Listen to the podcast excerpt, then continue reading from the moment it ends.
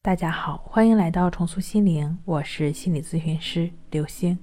今天要分享的内容是：所有焦虑症、强迫症的治愈，不是心结打开，而是改变了两种认知。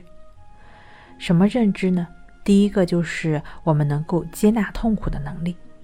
我们越是能够接纳自己的痛苦，越能够不受痛苦的影响，我们就能摆脱症状对我们的控制。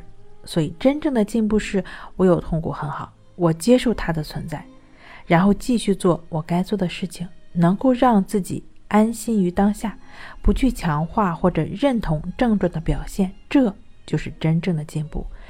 因为我们用逻辑就能想明白，为什么面对同样的问题，别人的反应跟我们不一样呢？不是事情不同，而是我们应对事情的态度决定了我们对事情的反应。所以。越是能够接纳当下的发生，你就越能摆脱症状。二是我们对问题的分析少一点。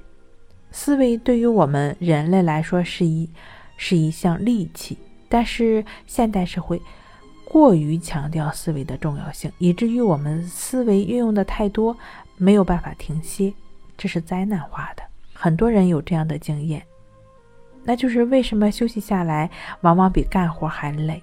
为什么呢？因为我们干活的时候思维是专注的，而停下来的时候就特别容易胡思乱想，特别的内耗，所以会让人觉得很累。特别是对于一些神经比较敏感的朋友，他们往往会陷入到思维的纠缠和分析中。其实这就是症状的陷阱。很多的强迫、焦虑、抑郁的朋友就是这样，遇到问题喜欢用头脑去分析，试图去想清、弄明白，似乎想清、搞明白了，症状就消失了。这也正是问题所在。我们的症状是一种习性反应，一种思维惯性。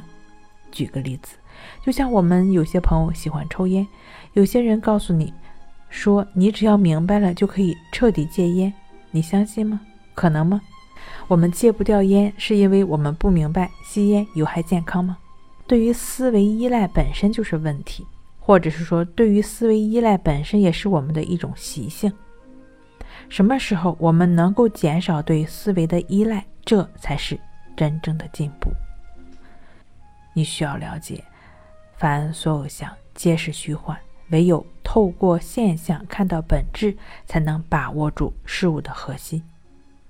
好了。今天跟您分享到这儿，那我们下期再见。